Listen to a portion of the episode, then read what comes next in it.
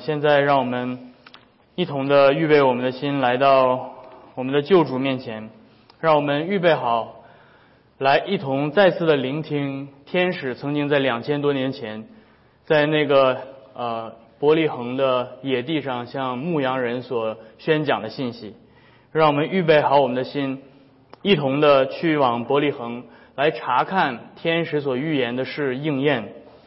我们要一同的去访问。那位躺在马槽里的婴孩。今天晚间，我们要回到圣经当中去阅读、去标记、去纪念上帝的故事。他在基督里所彰显的慈爱，从我们起初最悖逆的日子开始，直到这位婴孩降世，带给我们荣耀的救赎。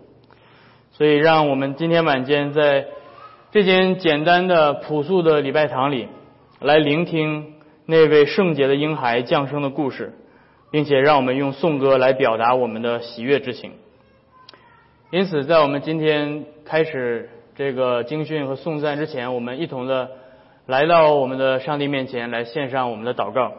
让我们一同低头来祷告。全能慈悲的天父，我们在这个圣洁的夜晚来到你的面前，献上我们的颂赞和敬拜。因为你曾经在这样的夜晚当中，赐下你的爱子耶稣基督降生在马槽里，成为与我们有一样的血肉之躯，来拯救这世界脱离罪和死亡。因此，全能的父啊，我们为这世界的需要向你祈求，我们为全世界的和平向你祈祷。我们特别的在今天晚间纪念那些因为战争、瘟疫。和一切灾害而失去家园的人，那些承受痛苦的人，主要我们在此刻奉那位降世为人的救主耶稣基督的名，纪念我们身边那些贫穷无助的人，那些承受寒冷、饥饿和逼迫的人，那些身体和心灵受痛苦和哀伤的人，那些孤独和无人关爱的老人和儿童们。主啊，求你让他们在今天这个夜晚，能够在我们的救主耶稣基督的降杯中得到真正的安慰。慈悲的主啊，我们为你在地上所设立的基督的教会向你祈求，我们为普世的教会祈求，为一切信靠那位道成肉身的救主的人祈求，因为我们和他们永远是同为一体。我们在今天晚间特别纪念那些。为福音的真道而遭受逼迫，被下在监狱里，身体承受苦难的弟兄姐妹祈求，求你特别看顾那些在中国大陆属于你的百姓。主，我们为基督福音的事工向你祈求，请你继续使用你的教会，不论何时，不论是在顺境还是在逆境，都能够尽力传扬基督的福音，把这福音带给一切心灵忧伤的人，一切饥渴慕义的人。为此，我们为身边尚未认识主耶稣的人，那些依旧抵挡基督的人，向你祈求，求你赐下悔改的心和爱你的心，求你引导他们，求你的圣灵在他们里面工作，来打开他们的心，接受救主耶稣基督的福音，使他们归向你，并且把一切的荣耀都归给你。主，我们来到你的面前，在今晚继续祈求你。像你曾经在两千年以来所做的一样，继续保守你赐给教会的合一，弟兄彼此相爱的心，叫我们在那位降世为人的救主里，能够彼此饶恕、彼此赦免，正如他曾经饶恕我们一样。我们纪念那些在恩约教会里正在经历苦难的弟兄姐妹。主要我们感谢你，使未有弟兄的骨髓移植手术能够成功，求你继续的医治他，兼顾他的身体和灵魂。也求你继续的兼顾婷婷姐妹的信心。主啊，尽管他们今天晚间不能和我们在一起，但是求你与他们同在，并且让他们知道我们的心也与他们同在。主啊，求你继续医治劳人姐妹产后的抑郁症。求你叫他们一家人在今天这个夜晚能够更加的倚靠你，能够更加的思想主啊，你在基督里降世为人所带给他们的安慰和盼望。我们祈求你继续的在今天特别医治崔楠姐妹的身体，求你保守 Aria 的身体，知道她现在有一些呃症状的反应，求你特别的与阿瑞亚宝宝同在。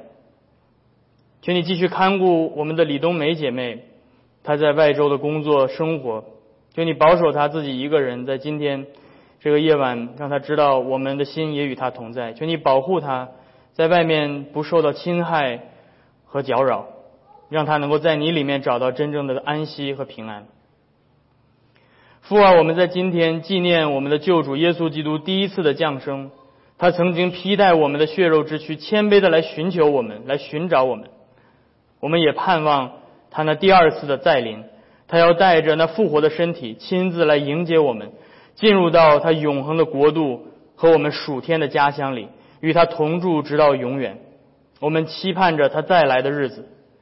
主啊，因此我们谦卑的把这些祈求和赞美献在你的在天上的宝座面前，正如他曾经在地上这样教导我们祷告说：“我们在天上的父，愿人都尊你的名为圣。”愿你的国降临，愿你的旨意行在地上，如同行在天上。我们日用的饮食，今日赐给我们，免我们的债，如同我们免了人的债，不叫我们遇见试探，救我们脱离凶恶。因为国度、权柄、荣耀，全是你的，直到永远。阿门。好的，弟兄姐妹们，我们今天晚上继续的用我们的使徒信经来一同宣告我们的大公信仰。我信上帝，全能的父，创造天地的主。我信耶稣基督，上帝的独生子，我们的主，因圣灵感孕，由童贞女玛利亚所生，在本丢比拉多手下受难，被钉在十字架上，受死、埋葬、降在阴间，第三天从死里复活，他升天，坐在全能父上帝的右边，将来必从那里降临，审判活人死人。我信圣灵，圣而公。圣徒相通，罪得赦免，身体复活，永生。阿门好的，那么弟兄姐妹们，现在让我们一同的站立在我们的神面前，来用这首圣诗二百二十二首来向我们的神献上我们今天的颂赞和赞美。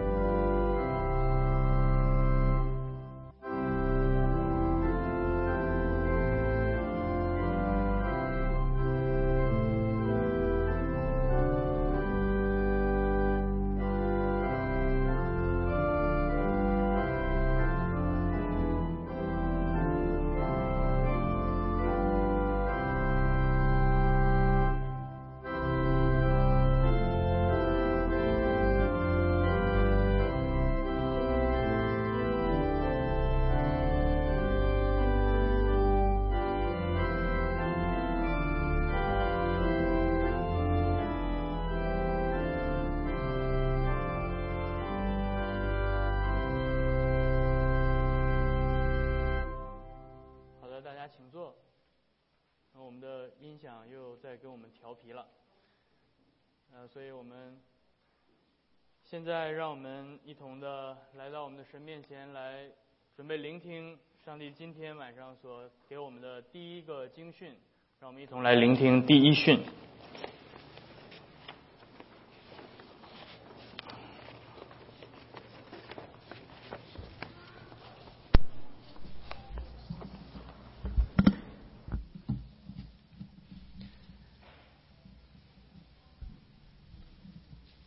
第一训，创世纪三章八到十九节。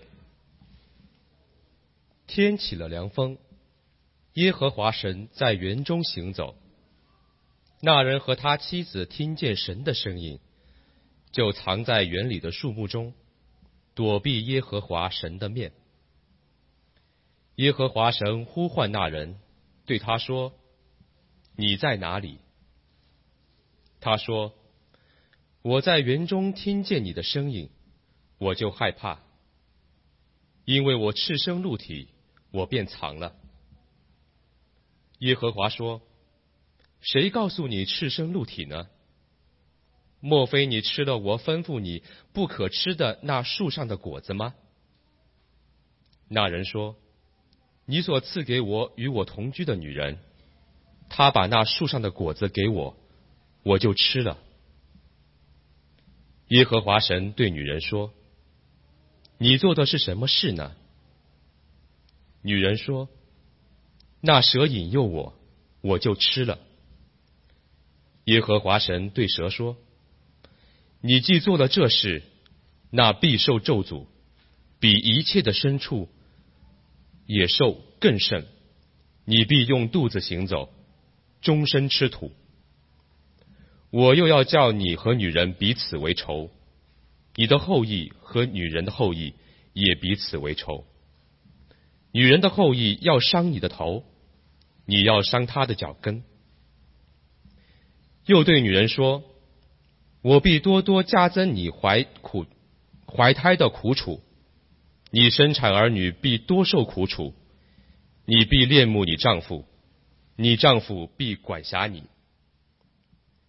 又对亚当说：“你既听从妻子的话，吃了我所嘱咐你不可吃的那树上的果子，地必为你的缘故受咒诅，你必终生劳苦，才能从地里得吃的。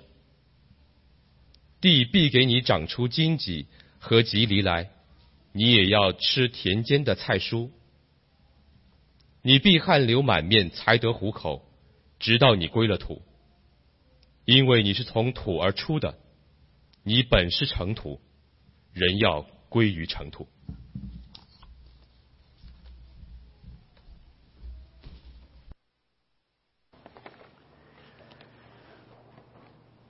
家是我们最有安全感的地方，特别是当一年到头来啊，在圣诞节的这个时期，我们。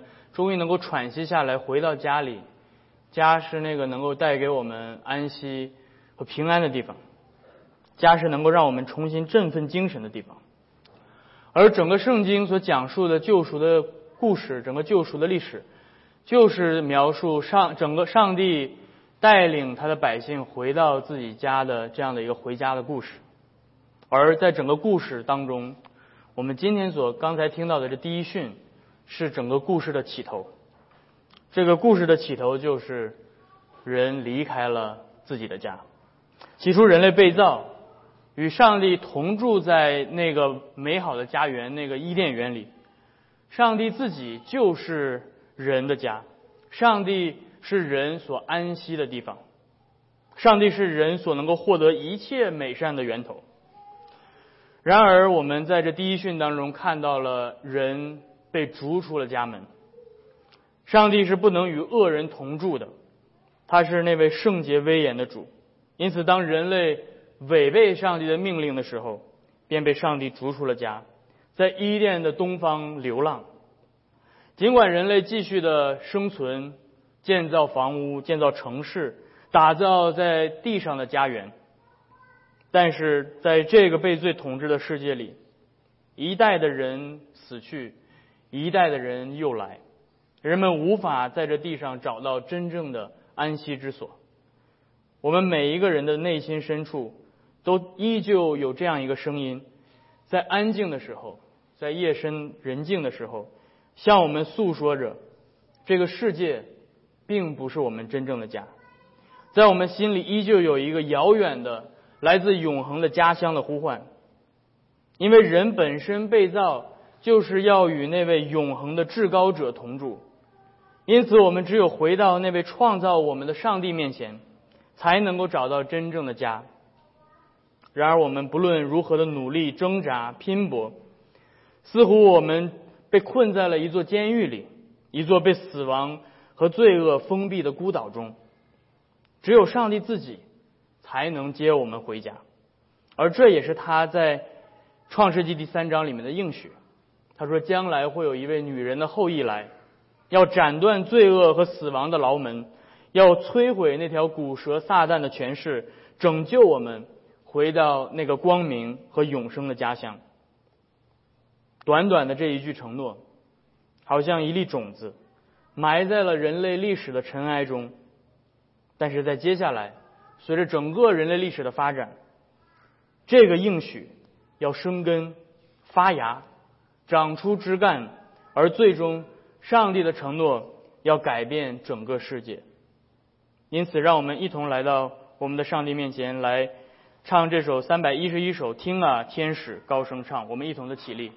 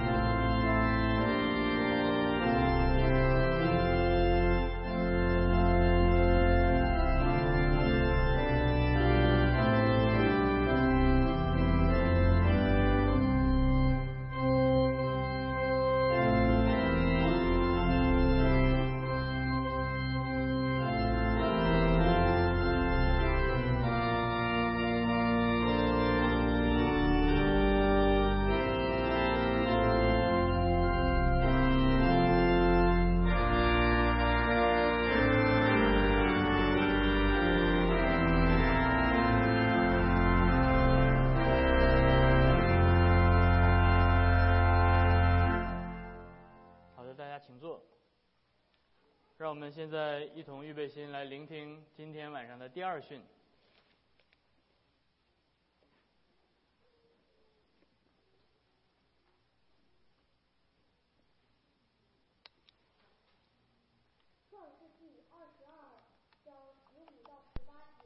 耶和华的使者第二次从天上呼叫亚伯拉罕说：“耶和华说，你既行了这事，不留下你的儿子，就是你独生的儿子，我便指着自己起誓说：论福，我必赐大福给你；论子孙，我必叫你的子孙多起来。”如同天上的星，海边的沙，你子孙必得着仇敌的城门，并且地上万国都必因你的后裔得福，因为你听从了我的话。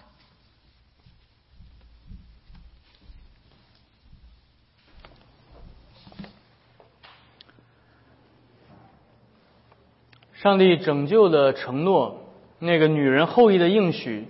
如今继续沿着人类历史的发展，在不断的进展，它如同一个种子一样开始发芽。整个创世纪的记载飞速的越过了千年的人类的历史，但是当创世纪开始记录亚伯拉罕这个人的时候，镜头便慢了下来，整个的镜头聚焦在亚伯拉罕这个人的身上。上帝呼召他离开自己的家乡。上帝说：“我将来要带你，赐给你一个新的家乡。将来我要使你的后裔如同海边的沙，天上的星那么多。尽管他要在那个本来上帝所赐给他的那片土地上继续的漂泊流浪，他一生需要寄居在那个地上。他在他所活的那一生当中，没有看到上帝的应许向他实现，但是他怀揣着信心，依旧走上了这条流亡的道路。”就像我们今天一样，今天我们也领受了上帝在基督里所赐给我们的应许，那个新天新地的应许。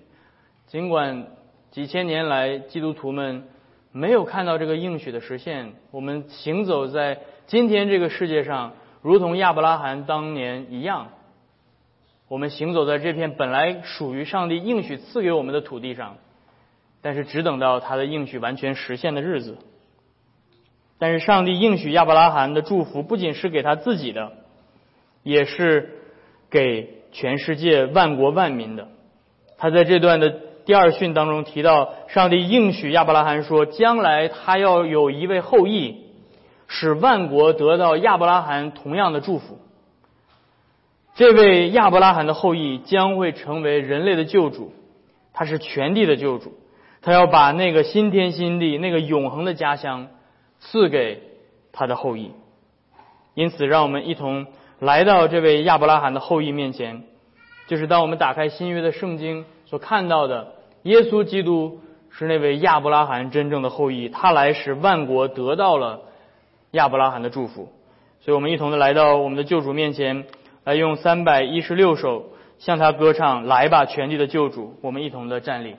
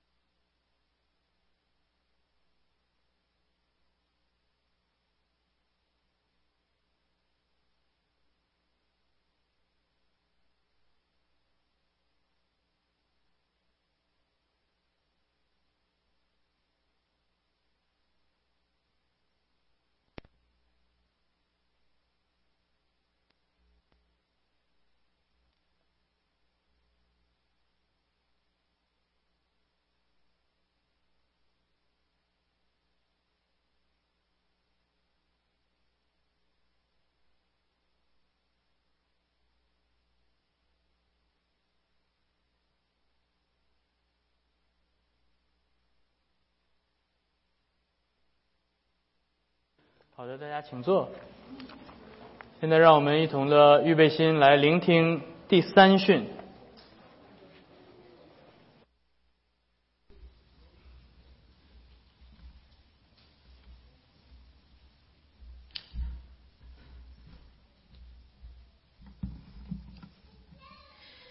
第三训，萨摩尔记下第七章一到十七节。王住在自己宫中，耶和华使他安静，不被四国的仇敌扰乱。那时，王对先知拿单说：“看哪，我住在香柏木的宫中，神的约柜反在幔子里。”拿单对王说：“你可以照你的心意而行，因为耶和华与你同在。”当夜，耶和华的话临到拿单说：“你去告诉我仆人大卫，说耶和华如此说：你岂可建造殿宇给我住居住呢？自从我领以色列人出埃及直到今日，我未曾住过殿宇，常在会幕和帐幕中行走。凡我同以色列人所走的地方，我何曾向以色列一支派的士士？”就是我吩咐牧养我民以色列的说：“你们为何不给我建造香柏木的殿宇呢？”现在你要告诉我仆人大卫说：“万军之耶和华如此说：我从羊圈中将你招来，叫你不再跟从羊群，立你做我民以色列的君。你无论往哪里去，我常与你同在，剪除你的一切仇敌，我必使你得大名。”好像世上大大有名的人一样，我必为我民以色列选定一个地方，栽培他们，使他们住自己的地方，不再迁移。凶恶之子也不像从前扰害他们，并不像我命誓师治理我民以色列的时候一样。我必使你安静，不被一切仇敌扰乱，并且我耶和华应许你，必为你建立家室。你受数足满足，与你列祖同睡的时候，我必使你的后裔接续你的位，我也必坚定他的国，他必为我的名建造殿宇，我必坚定他的国位直到永远。我要做他的父，他要做我的子。他若犯了罪，我必用人的杖责打他，用人的鞭责罚他。但我的慈爱仍不离开他，像离开在你面前所废弃的扫罗一样。你的家和你的国必在我面前永远坚立，你的国位也必坚定直到永远。拿单就按这一切话，照着末世告诉大卫。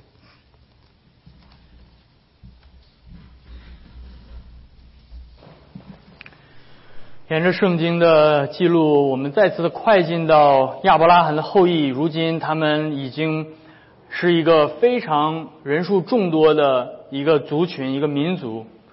现在，他们已经开始啊离开了埃及为奴之地，然后他们经过征战，终于基本上要准备安定下来了。上帝曾经对亚伯拉罕的誓言，似乎在旧约的以色列民身上看到了实现。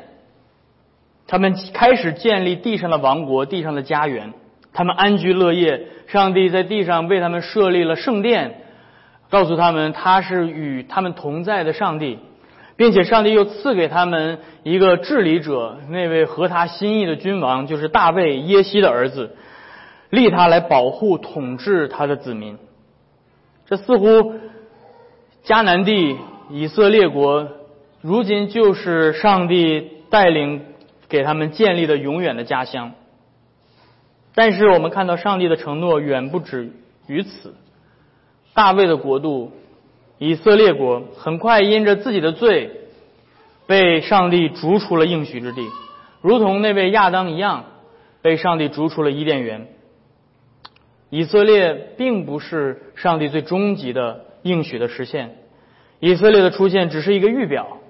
来表明上人类在上帝面前需要一个彻底的拯救，他们真正的仇敌不是那些四围扰乱他们的军事和政治上的敌人，他们真正的仇敌是他们自己的罪和死亡的权势。而将来借着这个预表要带来一个更伟大的国度，借着大卫的形象，上帝要兴起一个更伟大的君王。是大卫的后裔。这位应许的拯救者，一直从创世纪我们前面读到的女人的后裔、亚伯拉罕的后裔，如今在这段经训当中告诉我们，将来会是大卫的苗裔，他要来坐在大卫的宝座上，要亲自建造耶和华那个永恒的国度，治理上帝永恒的家乡，直到永永远远。他是那位与人同在的神，是那位以马内利的神。所以，让我们今一同来到这位上帝面前，来一同向他用二百九十三首这首圣诗来吧，以马内利来向他歌唱。我们一同的站立，我们来，那就好。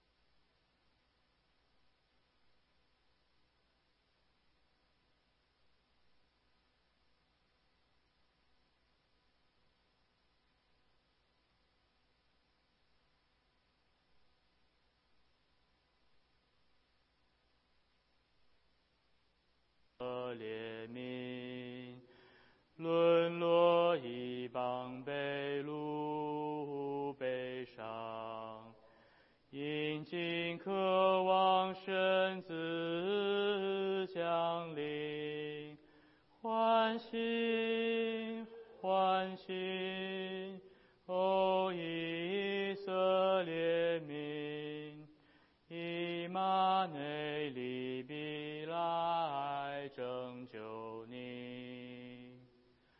来吧，来吧，全能之主，在西奈山向百姓说话，曾在古时赐下律法，曾以荣耀向云显现。欢喜欢喜，哦以色列民，以马内利必来拯救你。来吧来吧，耶西之长，释放撒旦手中种子民，地狱深处拯救你百姓，赐他们生死忘全时，欢喜欢喜，哦以色列民，以马内利比来生来吧来吧，高天黎明，你临近是我们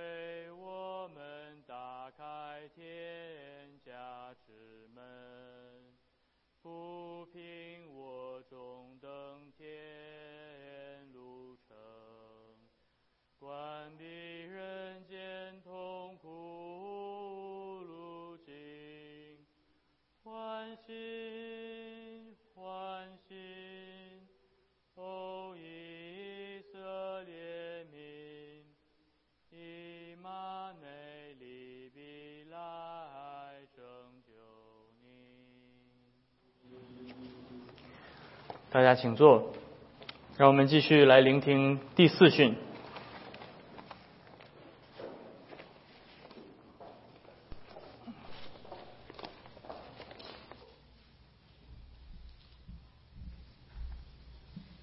以赛亚书第九章一到七节，但那受过痛苦的，必不再见幽暗。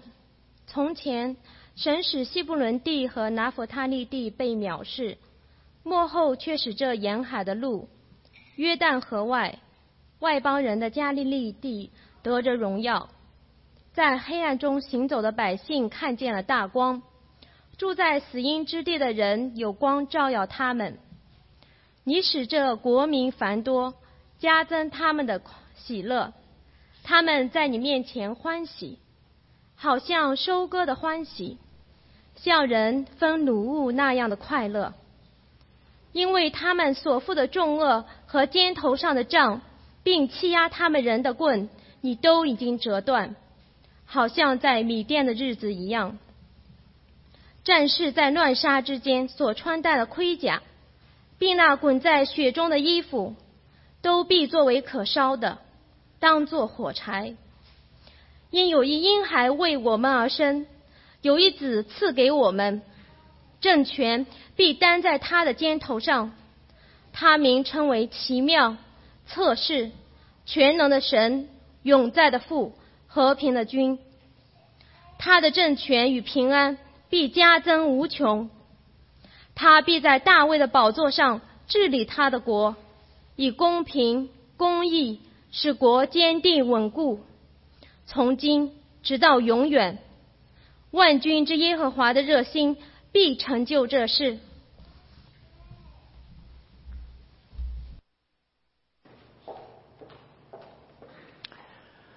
在大卫的统治下，以色列国的繁荣是如此的短暂。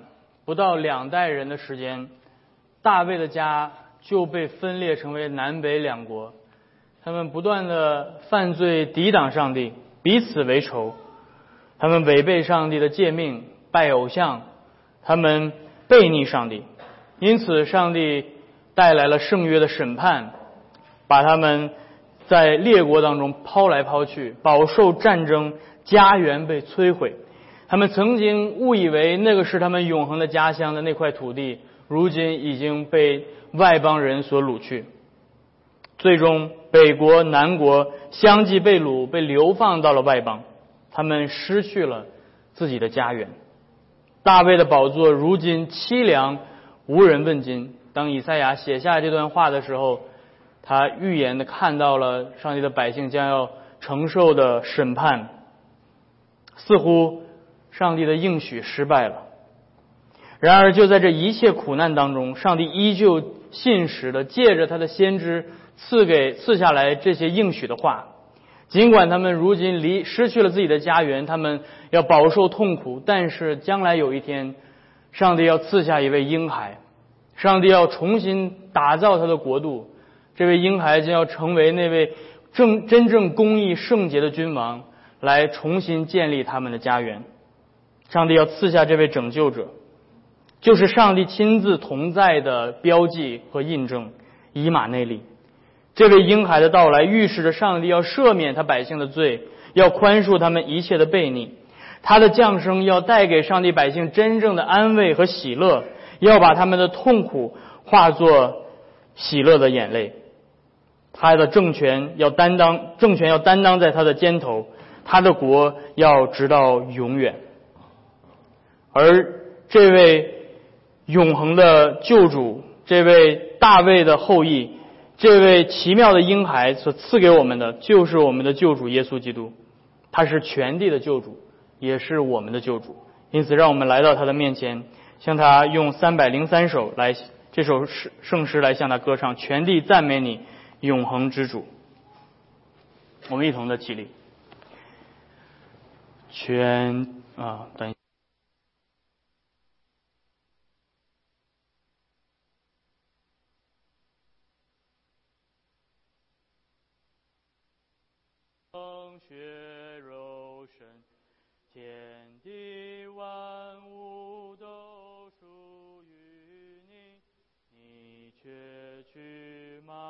草为冠冕，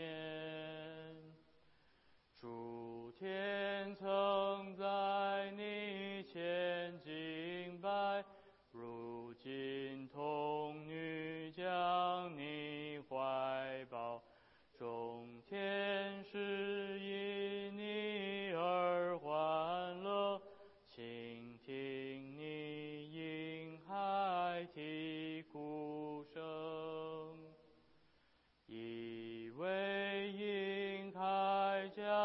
是人间带给劳苦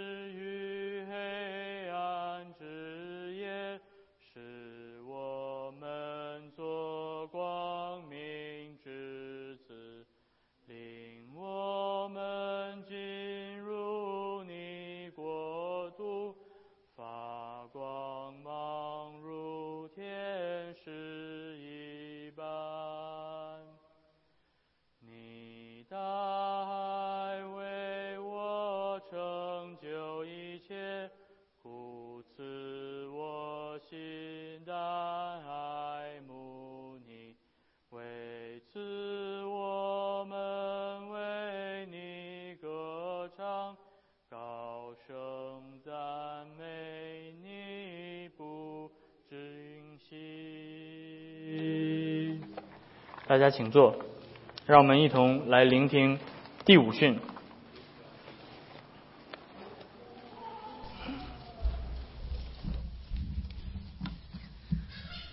路加福音第一章二十六至三十八节。到了第六个月，天使加百列奉神的差遣，往加利利的一座城去。这城名叫拿撒勒。到一个童女那里，是已经许配大卫家的一个人，名叫约瑟。童女的名字叫玛利亚。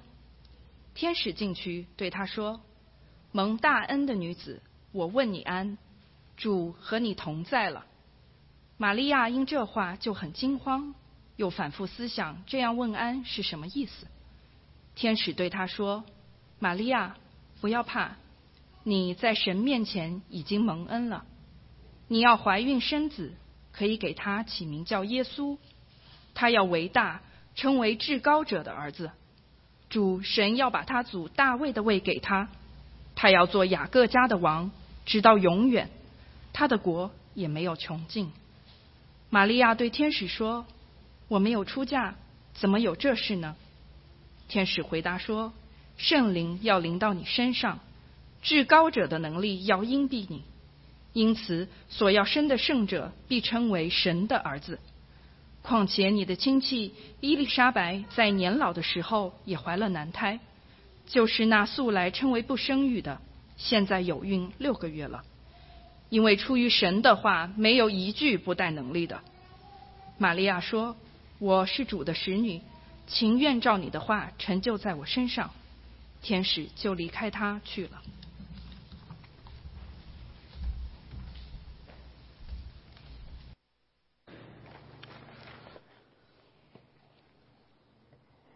当上帝的百姓不断的背逆他的时候，上帝差遣他的先知来提醒他的百姓。将要到来的审判。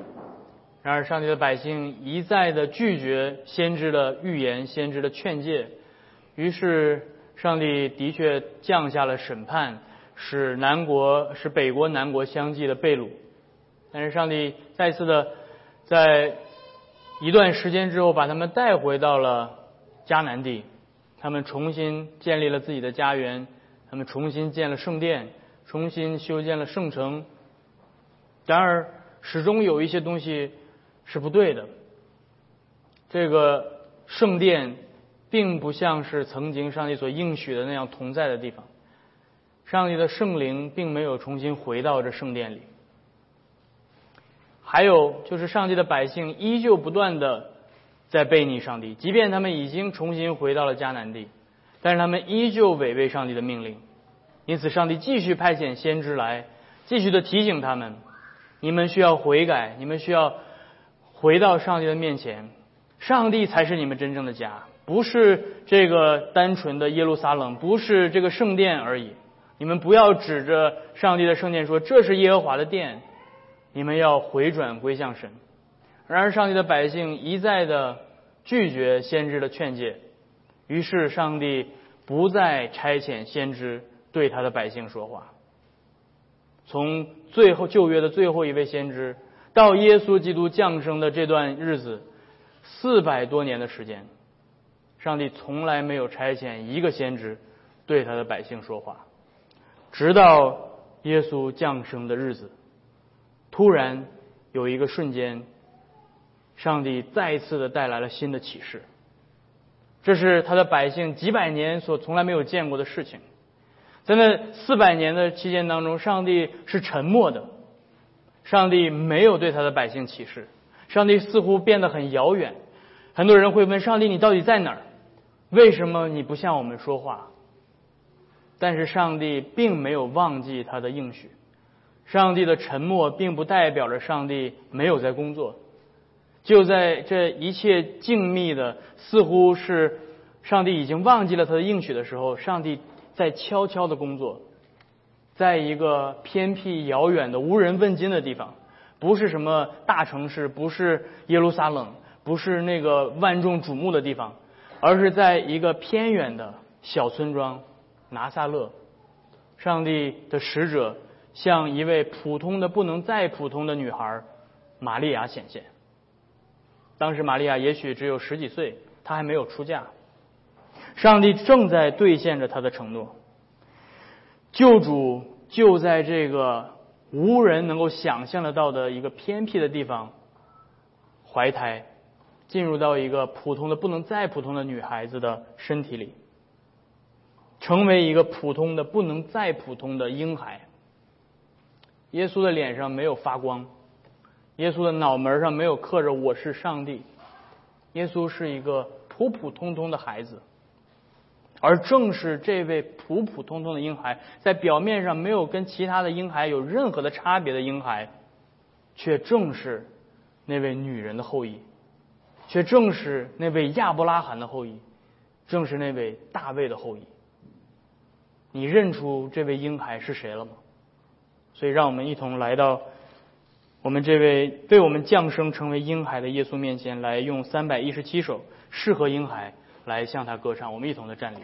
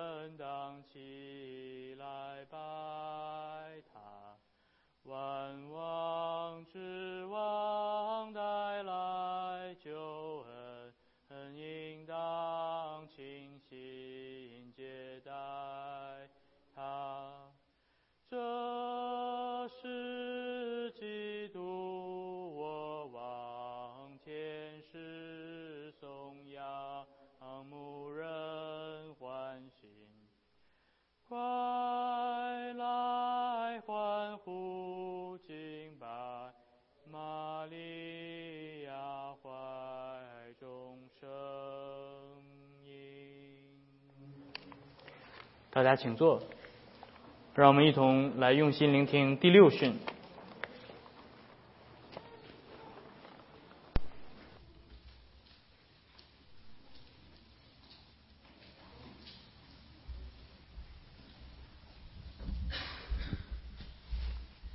路加福音第二章第一节到十六节，当那些日子，该杀奥古斯都有旨意下来，叫天下人民都报名上册。这是距离纽做叙利亚巡抚的时候，头一次行报名上册的事。众人各归各城，报名上册。越是也从加利利的拿撒勒城上犹太去。到了大卫的城，名叫伯利恒，因他本是大卫一族一家的人，要和他所聘之妻玛利亚一同报名上册。那时玛利亚的身孕已经重了。他们在那里的时候，玛利亚的产期到了，就生了头胎的儿子，用布包起来，放在马槽里，因为客店里没有地方。在伯利恒之野地里有牧羊的人，夜间按着更次看守羊群，有主的使者站在他们旁边，主的荣光四面照着他们，牧羊的人就甚惧怕。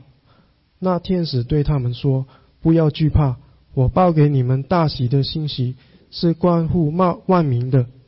因今天在大卫的城里，为你们生了救主。”就是主基督，你们要看见一个婴孩抱着布卧在马槽里，那就是记号了。突然，有一大堆天兵同那天使赞美神说：“在至高之处，荣耀归于神；在地上平安归于他所喜悦的人。”众天使离开他们升天去了。牧羊的人彼此说：“我们往伯利恒去。”看看所成的事，就是主所指示我们的。他们急忙去了，就寻见玛利亚和约瑟，又有那婴孩卧在马槽里。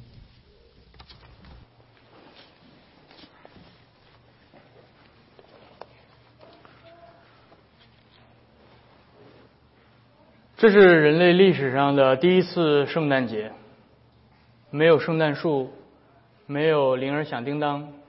没有圣诞老人，有的只是卧在马槽里的一个婴孩。大家在悄然无声当中，这位婴孩降生到这个世界，没有欢灯结彩，没有众人的擂鼓喧天、热烈的欢迎，一切都是那么的安静。而这恰恰是最反合的地方，因为这位婴孩不是任何普通的婴孩。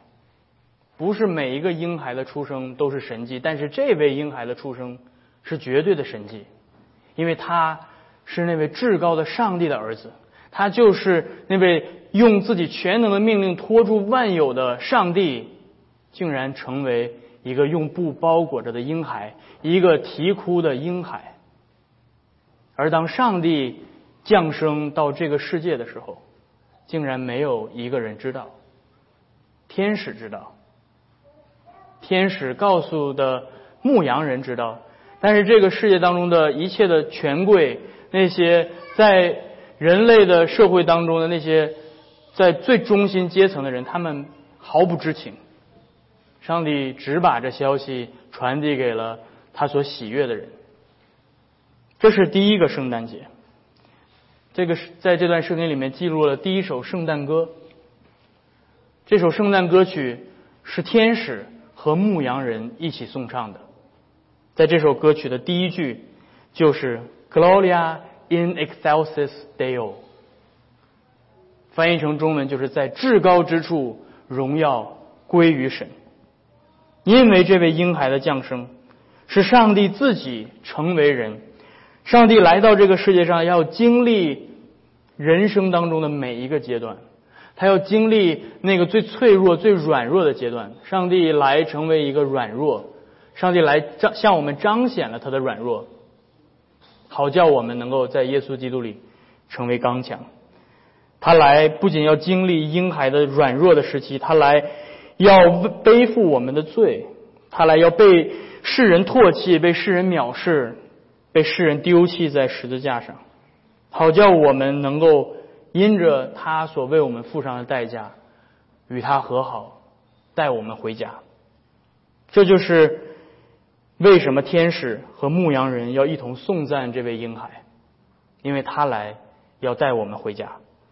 所以，让我们一同来和天使在今天晚上一同的与天天君天使一同歌唱，用三百一十八首天使歌唱，我们一同的站立来向我们的救主歌唱。高空天使齐歌唱，野地遍满美妙声。高山峻岭回声响，天使乐歌共奏鸣。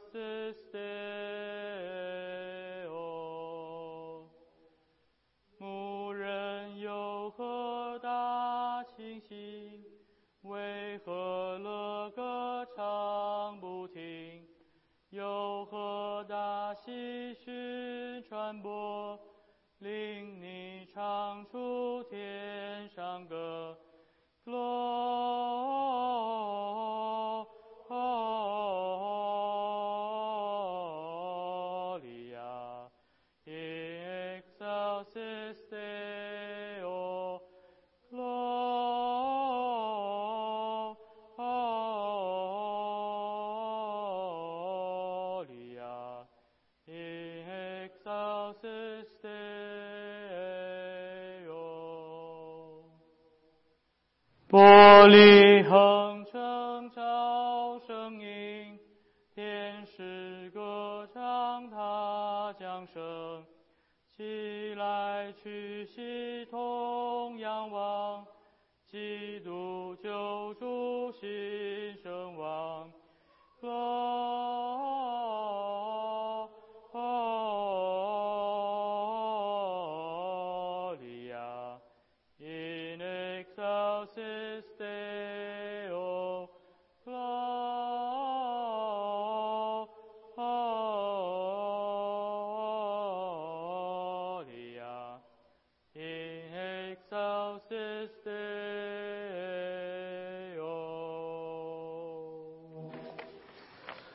大家请坐，让我们一同来聆听第七训。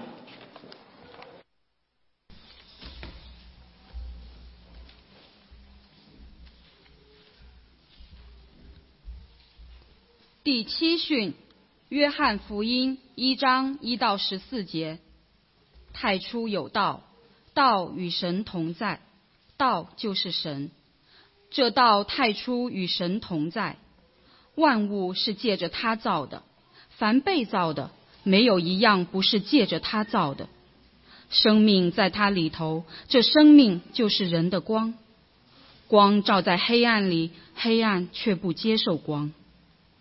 有一个人是从神那里差来的，名叫约翰。这人来为要做见证，就是为光做见证，叫众人因他可以信。他不是那光，乃是要为光做见证。那光是真光，照亮一切生在世上的人。他在世界，世界也是借着他造的，世界却不认识他。他到自己的地方来，自己的人倒不接待他。凡接待他的，就是信他名的人，他就赐他们权柄做神的儿女。这等人不是从血气生的，不是从情欲生的，也不是从人意生的，乃是从神生的。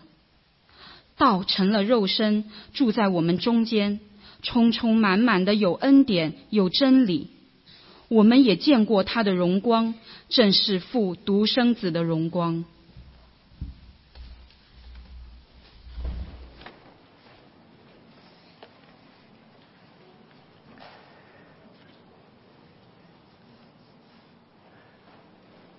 上帝永远是信实的，上帝永远是可靠的，因为上帝是不会说谎的。上帝，上帝所承诺的话，上帝一定会实现。上帝曾经承诺，要借着那位女人的后裔，那位亚伯拉罕的后裔，那位大卫的后裔，把堕落离开上帝的人类再次带回到他的面前，再次让他们回家来。而在耶稣基督的降生的身上，上帝实现了他的承诺。约翰称耶稣是道，那个太初就有的道。道的意思就是指。说的话指的是一种信息，但是他这里面告诉我们的是，耶稣来不仅仅是要告诉我们某一些信息而已，他告诉我们，耶稣就是上帝所给我们的信息，耶稣就是上帝对我们所说的话。上帝不是用受造物来叫我们回家，上帝不是用受造物来来拯救我们，上帝没有派遣一个天使来拯救我们，上帝没有。叫一个单纯的人来拯救我们，不，上帝在耶稣基督里是亲自来拯救我们。耶稣是那位在肉身中的上帝，是天赋无限的荣耀和恩典的彰显，是上帝住在人的身体的帐篷里。因此，弟兄姐妹们，我们信靠这位降世为人的耶稣，不仅仅是说我们领受了一些消息而已，而是说，耶稣就是我们的家。耶稣就是上帝招我们回家的那位使者。耶稣说：“我就是道路、真理、生命，若不借着我。”没有人能够到父那里去。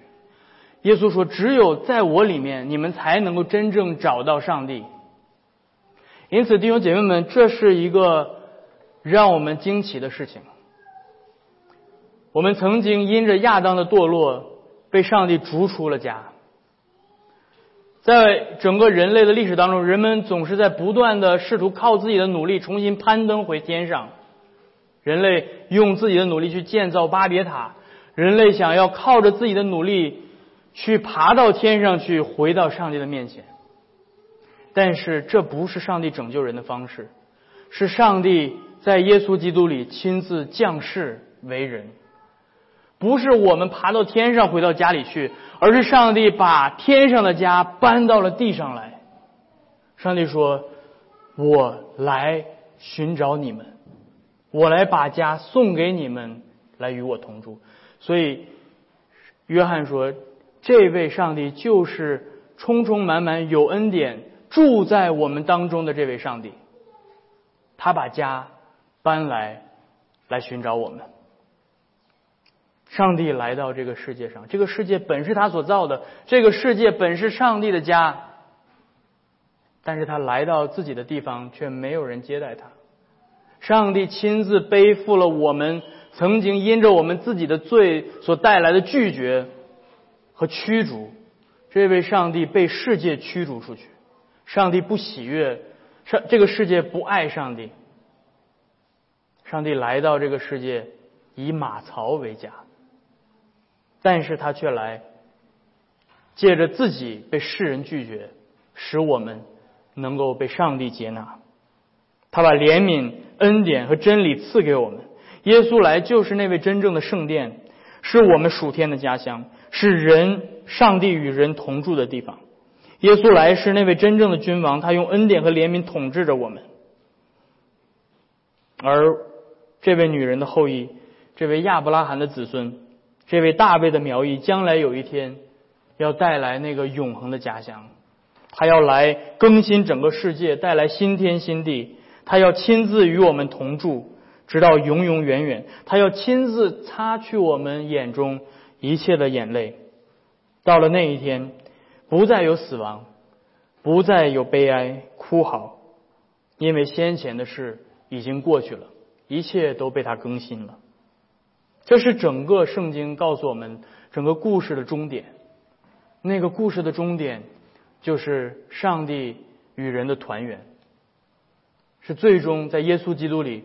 上帝把那些远离他、离家出走的浪子，再次的呼召回家，而那将是一个荣耀的大团大团圆的日子。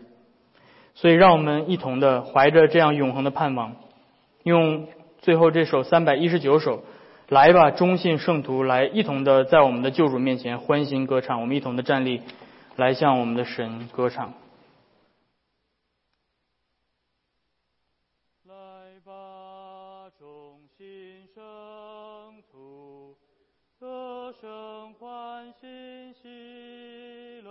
来吧，你们来，一起上玻璃横。来朝见圣音，天使君王降生，起来崇拜我救主，起来崇拜我救主。起来崇拜。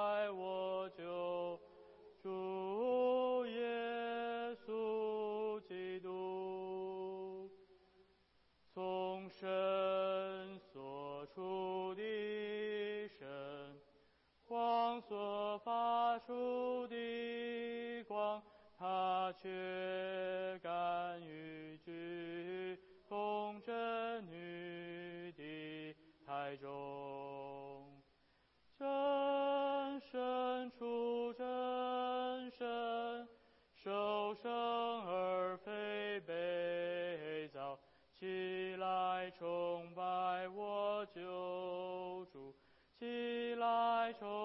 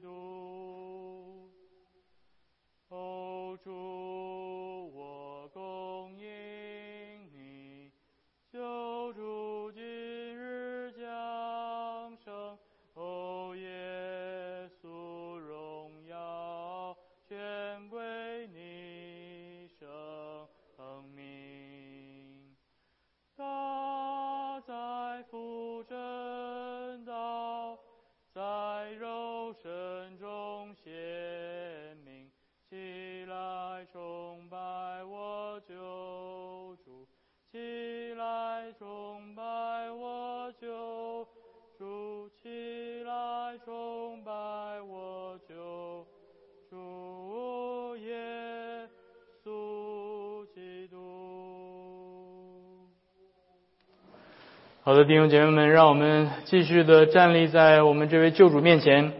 翻到后面，我们有感恩的祈祷，让我们一同用这段祈祷文向我们的天父献上我们的祷告，说：慈悲的天父，你如此爱世人，甚至将你的独生子赐下，他本为富足，却为我们成为贫穷，永恒之道为我们成了肉身。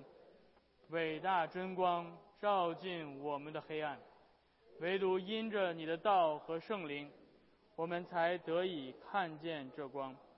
求你赐恩给我们，好叫我们能谦卑喜乐地接待你的儿子，正如那些牧人曾经接待他一样。叫我们在这躺在马槽里的婴孩身上得着安息，不在他处寻求拯救。奉我们救主耶稣基督的名，阿门。让我们最后用这首二百九十九首普世欢腾来最后向我们的神献上感恩。不是欢腾，救主下降，大地接他君王，为愿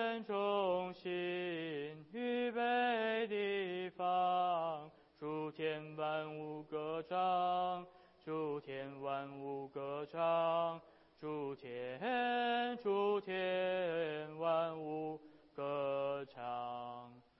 不是欢腾，主之万方，大用手当歌唱。我越红桃，山势平，应歌声嘹亮，响应歌声嘹亮，响应响应歌声嘹亮。罪恶忧愁不容再长，使徒荆棘消亡，化足为恩，处主则流畅，到处主则流畅，到处到处主则流畅。主借真理恩知万邦，要使万邦证明上主公